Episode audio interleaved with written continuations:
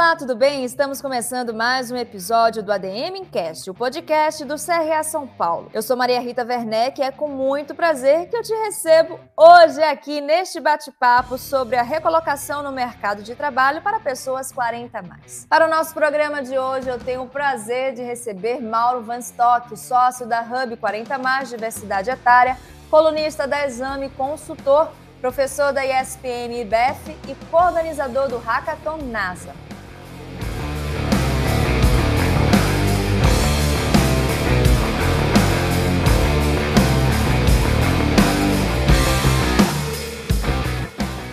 Obrigada, professor, por estar aqui com a gente hoje. Muito prazer tê-lo aqui com a gente. É um prazer estar contigo aqui, com os ouvintes e participar desse programa tão especial. Bom, professor, para a gente começar o nosso programa, eu quero trazer alguns dados para situar as pessoas sobre o etarismo, não só aqui no Brasil, mas no mundo, né, de uma forma geral. Bom, de acordo com uma pesquisa realizada pela OMS, realizada em 57 países com mais de 80 mil pessoas, uma em cada duas pessoas já sofreram algum tipo de preconceito por conta do etarismo. E aqui no Brasil, 16% dos entrevistados uh, revelaram que já sofreram preconceitos. Eu gostaria que o senhor falasse um pouco sobre esse cenário né, do mercado de trabalho para a população mais madura, para a população mais 40 ou 40 mais. Bom, primeiro, em relação a essa pesquisa, é importante deixar muito claro que quando a gente fala de preconceito etário, há três nomes que nós damos a ele: etarismo, idadismo e ageísmo, que significam a mesma coisa que a discriminação pela idade. E outro esclarecimento: o preconceito etário ocorre nas duas vidas, do mais novo em relação ao mais velho e do mais velho em relação ao mais novo. E é exatamente isso que precisamos combater metade da população mundial já teve algum tipo de atitude preconceituosa em relação à idade. Outra vez, dos dois lados. Então, isso, qualquer tipo de preconceito, mas esse particularmente precisa ser combatido de maneira urgente. Lá no ensino básico, na educação mais básica e inicial. Porque só dessa forma a gente vai conseguir construir uma sociedade que realmente seja plural, seja inclusiva, seja diversa em todos os seus aspectos. Quando nós falamos de preconceito etário, nós estamos falando também da integração de todas as gerações no mesmo mercado de trabalho. Hoje há, pelo menos, quatro gerações convivendo harmonicamente nesse mesmo ambiente. O que acontece é que esse harmonicamente é uma ilusão, muitas vezes, porque muitos deles não têm a perspectiva da entrada ou da manutenção nessa empresa. Vou dar um exemplo muito claro. Há uma, um fator hoje em algumas grandes empresas que chama aposentadoria compulsória, que é um limite para ocupar determinado cargo naquela empresa. Então, por exemplo, um CEO de um grande banco recentemente, ao completar 62 anos, ele teve que sair daquela cadeira simplesmente porque apagou a velhinha. Ele é respeitado no mercado, estava entregando o resultado, mas simplesmente pelo fator idade, ele teve que se aposentar compulsoriamente. Ou seja, vimos situações desse tipo, não apenas nos CEOs, mas em todos os tipos hierárquicos, em todos os segmentos econômicos. E aí é exatamente uma contradição, porque a média de idade dos CEOs das principais empresas do Brasil, listadas na Bolsa de Valores, é de quase 54 anos. Então, por que essa discriminação? Porque nós temos ainda que conviver no mercado de trabalho com esse tipo de comportamento. A experiência profissionais que já erraram muito suas vidas pessoais e profissionais e possivelmente não vão repetir esses mesmos erros. A experiência de profissionais que já passaram por uma série de crises econômicas, já passaram por várias moedas, é indispensável nesse mercado de trabalho. Quando nós falamos de reinvenção, nós estamos falando de dar oportunidade para essas pessoas de mostrarem o seu real potencial. E, com a sua experiência, a sua maturidade e a sua inteligência emocional, fazerem diferença no mercado de trabalho. Além desse ponto da educação né, que o senhor nos trouxe como fundamento para uh, romper com esse tipo de preconceito, quais são as outras uh, atitudes, uh, ações né, que a sociedade pode adotar para não alimentar né, mais essa situação, professor? No ambiente corporativo, que isso esteja extinto, né, que o preconceito esteja extinto. A gente está falando de um movimento é muito recente, mas extremamente produtivo, é, de empresas cada vez mais se abrindo para a diversidade. Né? Nós temos vários exemplos de programas é, que abrem espaço exclusivamente para profissionais acima dos 50 anos. Inclusive, há um programa chamado Consultor 60 Mais, uma grande farmacêutica, é, que oferece vagas para esse, esse tipo de experiência. Há um outro que oferece uma, uma capacitação remunerada para profissionais acima de 50 anos e depois dessa capacitação oferece um trabalho real e garantido para ele. Ou seja, são projetos que vêm surgindo cada vez mais número que oferece esse tipo de possibilidade. Em relação à sociedade, é uma questão educativa, é uma questão de conscientização. Independente de onde nós estamos, qualquer tipo de preconceito é lamentável e tem que ser expugnado da sociedade. Ou seja, nós temos que fazer um trabalho gradativo, mas contínuo e eficaz. Professor, a gente está falando uh, já sobre né, o intercâmbio entre as gerações. Né? A gente sabe que existem muitos mitos, muito, muita coisa que é jogada no mercado. Por exemplo, eu trouxe aqui até um exemplo bem simplório, né, para as pessoas entenderem. Uh, existem as gerações Y, X, os baby boomers, e muitos se falam que os baby boomers não têm tanta habilidade com a área tecnológica diferentemente da geração Y, da geração X, a gente sabe que não é muito bem isso. Eu gostaria que o senhor desvendasse, na verdade, desmistificasse, eu acho que é a melhor palavra, desmistificasse uh, coisas que são ditas, né, sobre essa diferença de gerações, né? A sua pergunta é extremamente pertinente e relevante. A gente fala muito no mercado de integração intergeracional, né, e por isso a gente divide em, em setores, né, em, em estereótipos geração X, geração Y, geração alfa, geração, e agora tem até a geração C, né, de coronavírus. Né? É, é, impressionante como a gente tem que rotular. E esse rótulo eu sou totalmente contrário. Dentro daqueles que têm 20 anos, será que todos pensam da mesma forma? Será que aqueles que têm 40 anos têm os mesmos interesses? Os que têm 60, os mesmos sonhos? Os 90, a mesma realidade e história de vida? Eu cito o exemplo de uma menina de 90 anos que ganhou agora o prêmio de melhor, a mais velha youtuber de games do mundo. 90 anos. Então, temos que desmistificar, primeiro, essa ideia de gerações como blocos. Segundo, entender que cada um de nós tem uma realidade distinta, tem histórias de vidas muito peculiares que têm que ser integradas. E uma geração vai aprender com o que a outra tem de melhor. Então, exatamente esse fluxo, esse convívio é extremamente rico. E eu digo muitas vezes que nós aprendemos com tudo e com todos o tempo todo. E eu acho que isso aqui é um grande diferencial. Nós temos que aprender com gerações mais velhas e gerações mais novas. Nós, se a gente parar para pensar, convivemos com professores na escola que são mais velhos, convivemos com líderes que muitas vezes são mais velhos também, convivemos com nossos pais que são mais velhos, nossos avós são mais velhos, e quanto rico isso tem sido. Então, eu faço um convite. Tire qualquer tipo de estereótipo da vida. Entenda que cada um pode ser um diferencial importantíssimo para o seu próprio enriquecimento. Se abra. Por que a gente tem que rotular que a startup, por exemplo, é apenas para a juventude.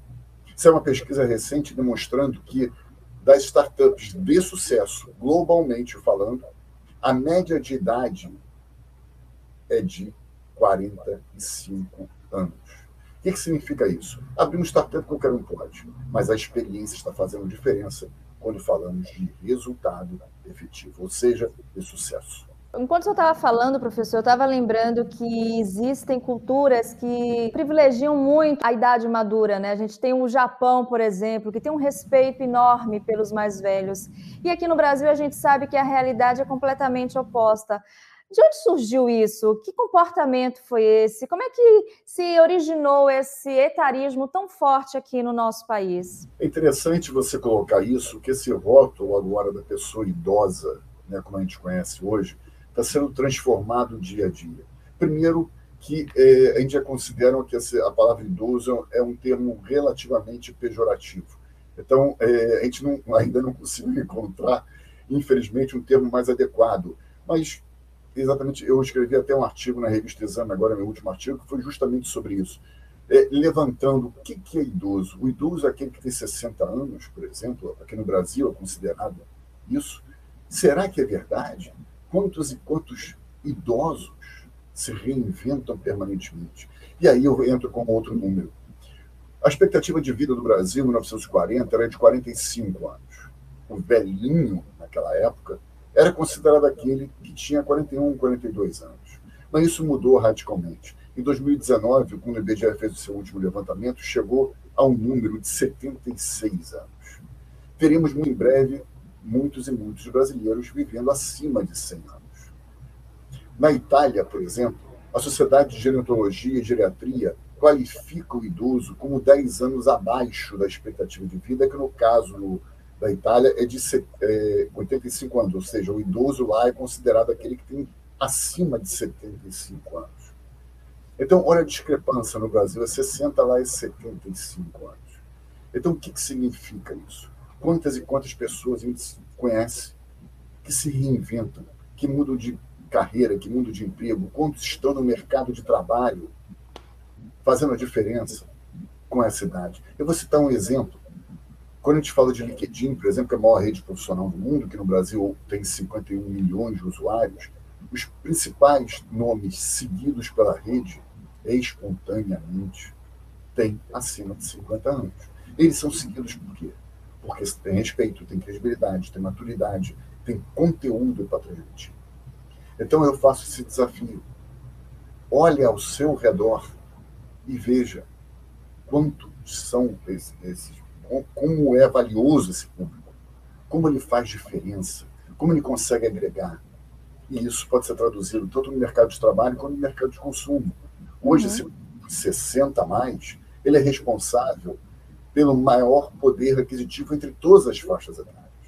Ele muitas vezes é ramo de família, ou seja, ele paga as contas da casa da maioria dos brasileiros ele também está presente de maneira muito assertiva nesse mercado de trabalho, de consumo, que já fez uma, pesquisa recente, detectou que mais ou menos metade desse público não se sente representado, nem pelas campanhas publicitárias e nem pelos produtos e serviços que estão sendo ofertados para esse público. Ou seja, temos que fazer uma reinvenção. Reinvenção na, no, na consciência da sociedade, reinvenção no mercado de trabalho, reinvenção no mercado de. Aproveitando, inclusive, essa sua deixa né, sobre esse potencial mercado que existe a partir dos 60 mais, a gente sabe que as empresas realmente têm uma falha na comunicação com esse público. Na sua opinião, o que, é que está faltando nesse posicionamento de marca, nessa comunicação direcionada para esse público 60 mais? É o interesse em falar a linguagem desse público de maneira sincera, de maneira legítima. Porque nas agências de propaganda a gente quase não encontra profissionais acima de 50, 60 anos. Tem um amigo meu, que é o Marco Antônio Vieira Soto, que lançou inclusive um livro, o Manual do Novo Velho, em que ele descreve de maneira leve e descontraída essa realidade desse novo velho. E por que, que eu estou citando ele? Porque ele era, até algum tempo atrás, alguns meses atrás, o CEO da Arte Plan, do Grupo Dreams, que é responsável pelo Rock in Rio, ou seja, está entre as cinco maiores agências de propaganda do Brasil, e ele é um dos raros nomes que percebem o potencial desse público. E exemplos são vários. Vários como a empresa, por exemplo, Pantene, que lançou uma campanha de valorização do cabelo grisalho e teve um resultado extraordinário a Lancôme voltou com uma garota propaganda de 69 anos, Isabela Rossellini. Em termos globais, esse movimento está sendo muito intenso. E no Brasil está começando a chegar. Só que ainda é gradativo. O Festival de Cannes, que é um dos principais da publicidade mundial, em 2019, antes da pandemia, alertou para o negligenciamento desse consumidor acima dos 50 anos. No Brasil, a gente está falando de um universo que gera os 60 mais, é, geram e propiciam para a economia brasileira quase 2 bilhões de reais por ano. É muito dinheiro. Ou seja, a gente tem que valorizar exatamente o poder de consumo nessa faixa etária. E, com isso, a gente movimenta a economia e vai é, girando de maneira um ciclo, né, propiciando um ciclo virtuoso. Foi feita uma pesquisa recente na Austrália é, que detectou que se 5% de profissionais, 55 mais, fossem colocados é, no mercado de trabalho, teria uma injeção de mais de 30 bilhões de dólares na economia por ano. Ou seja, nós precisamos inserir e integrar essa faixa etária o quanto antes. Vou trazer aqui um exemplo, né? Um, exemplo hipotético, mas digamos que eu tenha mais de 30 anos trabalhando na mesma empresa e chegou um momento que eu decidi uh, sair por aí para uh, ah, me desenvolver em outras empresas, em novas oportunidades, mas eu não sei como fazer isso. Por onde começar, professor? Como é que uma pessoa que está há décadas numa mesma empresa, já está naquele, uh, naquela rotina positiva, né? Que muita gente acha rotina negativa, mas tem seu lado positivo. Então, de você estar tá ali com aquele seu time que já está alinhado, já conhece como funciona a rotina da empresa, sabe tudo sobre aquele negócio, mas não quer mais, está querendo né, usufruir de outros horizontes. Mas por onde começar, professor? Essa questão é muito interessante. Eu, eu, eu costumo falar que se, é, se, a gente fizer mais do mesmo, a gente não vai chegar ao mesmo. E será que a gente quer chegar ao mesmo? Né? O mundo está se reinventando. A gente fala de mundo banner, mundo VUCA, mundo, esse mundo tão complexo que a gente não sabe onde vai ser. Se aquele profissional permanecer fazendo as mesmas coisas, não vai chegar ao mesmo lugar. Então, a primeira dica que eu tenho para ele é autoconhecimento. Tente entender quais são as suas melhores características, as suas melhores qualidades, e intensificá-las cada vez mais. Quais são as suas deficiências e tentar corrigi-las através de cursos, muitos dos quais gratuitos hoje na internet. Estabelecer uma marca profissional que seja realmente forte, relevante e assertiva. Por outro lado, estabelecer também uma, uma rede de relacionamentos que seja poderosa. 85% hoje das recolocações são feitas através de um network. Ou seja, não adianta chegar no momento de desemprego e começar a acionar aqueles amigos. Você tem que, no momento que você está empregado, principalmente, você estabelecer um conteúdo relevante nas redes sociais, particularmente no LinkedIn, para você poder se tornar relevante, ter uma reputação e incrementar o relacionamento com pessoas da tua empresa, pessoas do teu mercado, pessoas das mais variadas hierarquias que possam eventualmente oferecer ou se lembrar de você ao surgir uma vaga. Por outro lado, esse profissional pode pensar numa reinvenção através do empreendedorismo. E aí eu quero deixar muito claro que empreendedorismo, muitas vezes, não é aquele bicho de sete cabeças que a gente pinta sempre. O empreendedor não é apenas aquele que abre um negócio gigante com uma, um, um dinheiro que muitas vezes ele não tem o empreendedor, ele pode abrir um e-commerce e, aos pouquinhos, gradativamente, ele ir aumentando aquele fluxo até conseguir ampliar o negócio. Por outro lado, se você quer entrar no mercado de trabalho, haja, interaja e faça a diferença. Mostre quem é você enquanto profissional. Professor, além dessas características, né, quais são as outras características, habilidades, soft skills que o senhor acha que um profissional 40 mais seja ele empregado ou seja ele desempregado, que a gente sabe que infelizmente essa é a realidade de milhões de brasileiros, né? Deve ter nesse momento para estar bem posicionado, né, no mercado de trabalho para buscar uma nova oportunidade. O primeiro ponto, é, como eu falei antes, é o autoconhecimento e a autoestima. Isso é fundamental. Network e marca profissional, idem. Então, esse profissional, tendo é, é, esses quatro pontos, ele já estaria muito bem posicionado. O quinto, está aberto para novidades. Ele pode interagir com startups e ver como ele pode contribuir. Um profissional que tem, por exemplo, 60 anos ou mais, ele tem dores muito peculiares, que muitas vezes são as dores também dessa faixa etária. Por que, que ele não pode se juntar a um grupo multidisciplinar, multidiverso, por exemplo, e criar uma própria startup ou participar de uma outra startup, contribuindo de maneira muito interessante com as suas dores? Pesquisando se aquelas dores realmente são replicáveis e como isso pode ser atendido da melhor forma possível. Ou seja, ele tem que estar aberto para o novo, ele tem que interagir, ele tem que fazer, mostrar o seu conhecimento, Não adianta ficar de braços cruzados. Isso não vai resolver nada. O que tem que acontecer é ter um aprendizado contínuo sobre todas as ferramentas que hoje são utilizadas no mundo corporativo. Você não precisa ser especialista, mas você precisa entender que tipo de ferramentas são usadas, como é que essa tecnologia está fazendo diferença. A grande característica é aprenda, aprenda, aprenda. Tenha foco, mostre do que você é capaz. Bom, a minha próxima pergunta é, na verdade, uma curiosidade, né? A gente tem feito aqui várias entrevistas sobre esse atual mundo, né? Como o senhor mesmo falou, o mundo VUCA, e uma, uma característica muito reconhecida pela maioria dos meus entrevistados sobre o mercado de trabalho é a grande rotatividade dos colaboradores. Antigamente, as pessoas falavam muito de estabilidade, vamos buscar um um emprego que me traga estabilidade, que eu fique bastante tempo, uh, plano de saúde, alguns benefícios, enfim. Hoje em dia a gente vê que alguns colaboradores eles querem rodar, né? Eles querem conhecer o máximo possível de pessoas, ter o máximo possível de experiências. Eu não tenho dados para fundamentar isso que eu vou dizer, mas eu imagino que esse comportamento venha dos colaboradores mais jovens. Aí vem minha pergunta: Estou correta? Ou como é que está isso? Os colaboradores mais maduros também estão em busca dessa rotatividade? Eles também estão nesse movimento né, transitório dentro das empresas? Como eu falei, eu não gosto muito de dividir o público né, em gerações. Eu acho que cada um de nós tem características muito próprias, né? É, e podem estar mescladas com, mescladas com vários tipos de gerações diferentes.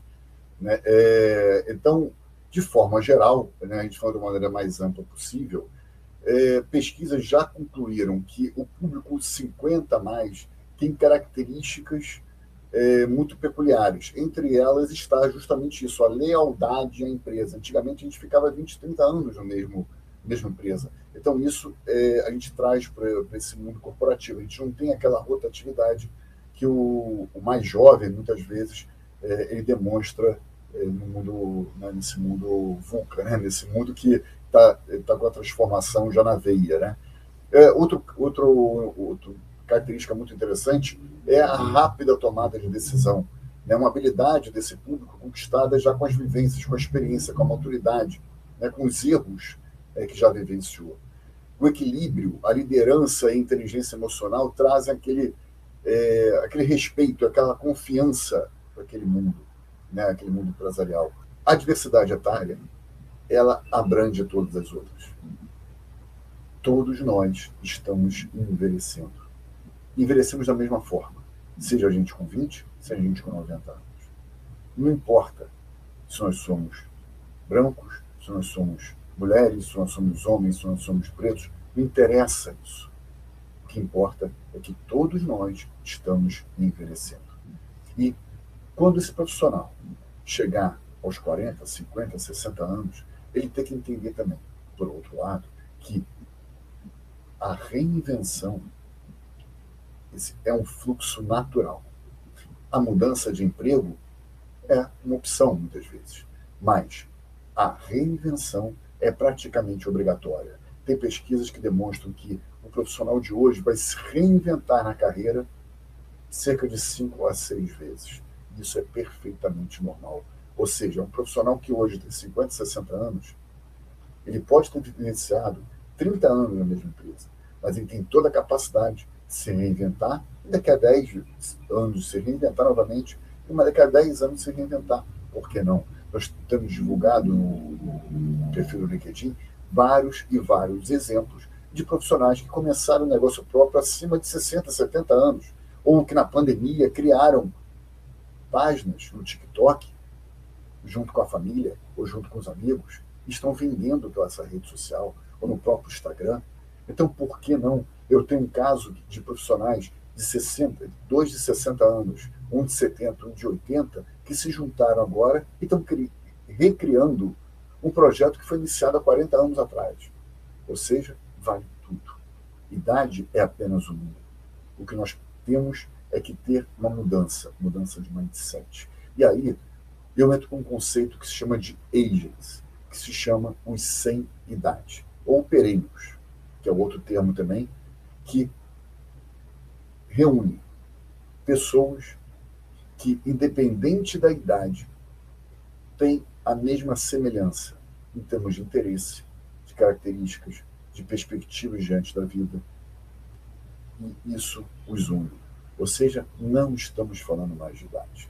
Estamos falando de reinvenções, de ânsia por aprender e de ânsia por. E o que dizer, professor, aquele colaborador ou colaboradora que não tem esse perfil de se reinventar, de acompanhar as mudanças, né? Que acaba uh, não se reciclando, não se capacitando e, por consequência natural das demandas, acaba ficando de lado, acaba não acompanhando o time. O sedentarismo, né?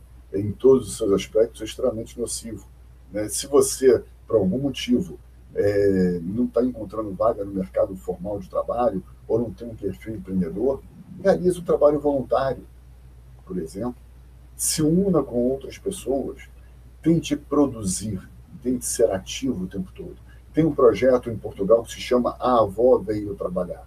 O que, que significa? De maneira presencial, elas se reúnem, estou falando de pessoas acima de 70 anos, de sua maioria, se reúnem para criar produtos.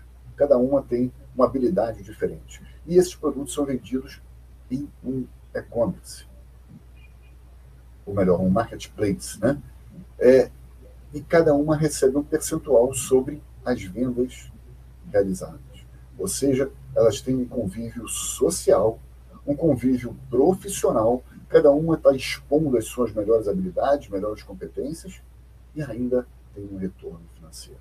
Ou seja, cria, desenvolva, sociabilize, ficar em casa esperando alguma coisa, você vai chegar e vai encontrar apenas uma, a depressão.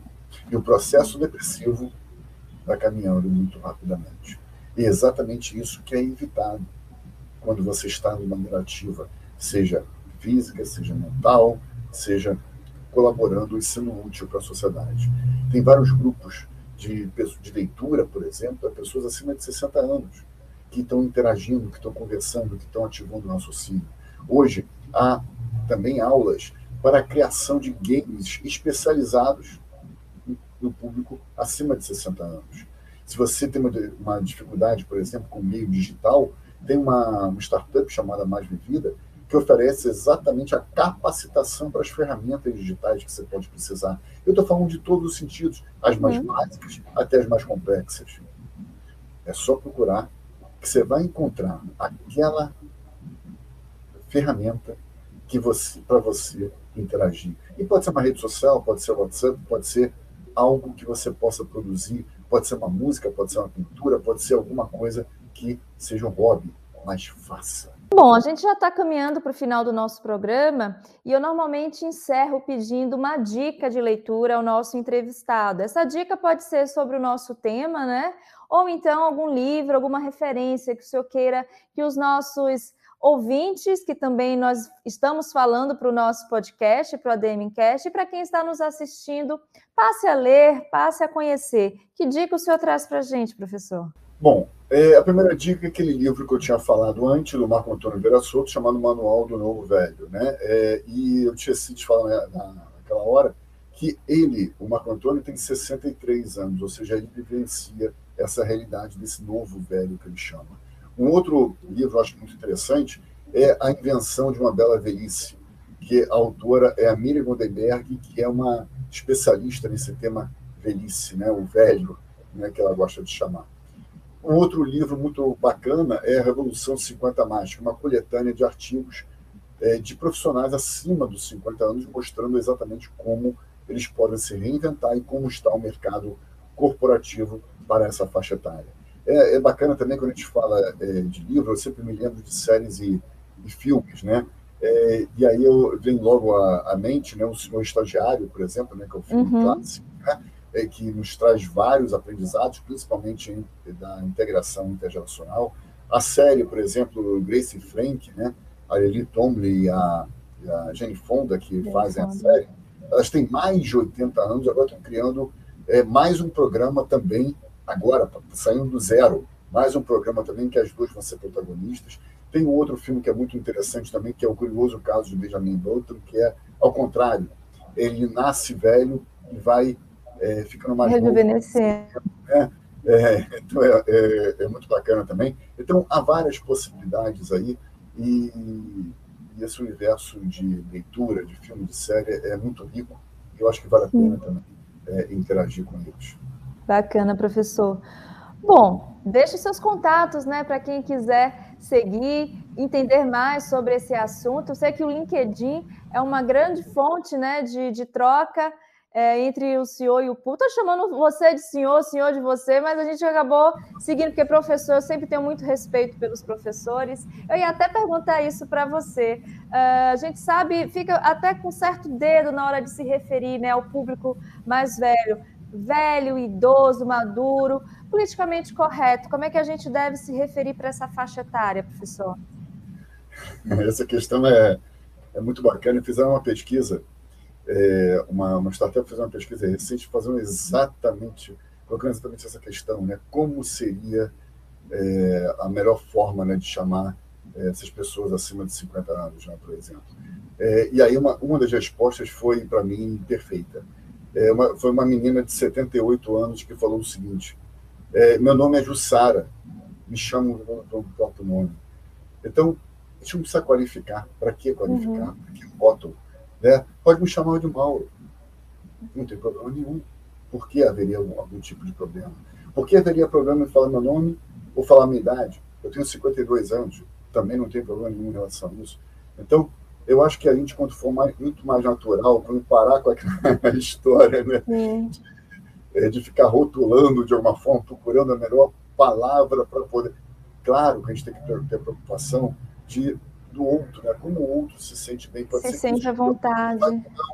E não, não vai agradar outros, né? Mas como você colocou muito bem, é respeito. O respeito vem pela, pela intenção que o outro tem, né? É, tem uma frase que eu gosto muito que fala que comunicação é a arte de ser entendido, né? Então é como que a gente entende aquilo. E eu estou muito aberto para entender da melhor forma possível. Eu acho que a gente tem que no nosso dia a dia estar aberto para o positivo né, tragédias acontecem o tempo todo, né? A gente abre o noticiário e tem tragédia. Exatamente. Mas sempre o positivo, o olhar do outro. Eu costumo falar, é, a gente me pergunta, felicidade, né? o que é felicidade?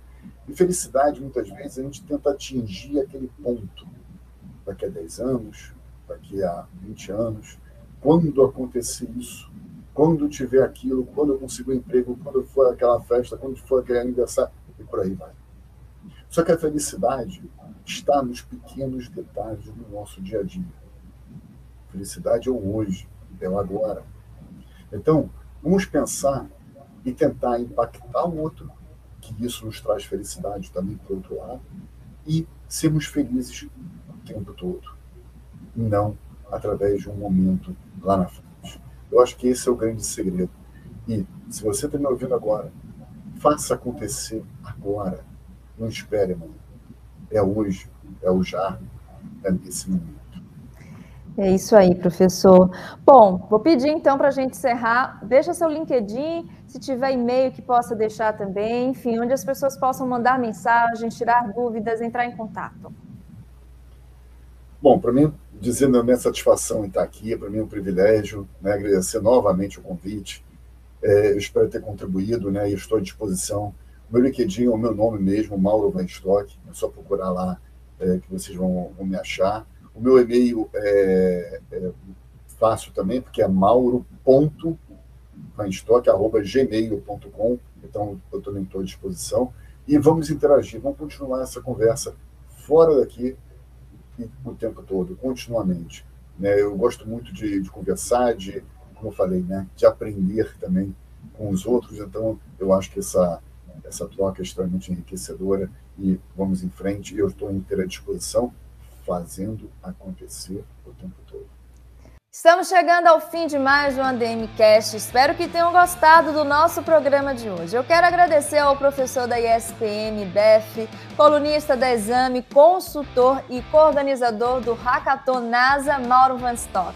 E eu quero agradecer a você também. Nos siga nas redes sociais, deixe uma mensagem dizendo o que está achando do nosso programa e quais temas ou convidados gostariam de ouvir aqui. Combinado? Eu sou Maria Rita Werneck, espero vocês no próximo ADM Cast. Tchau, tchau!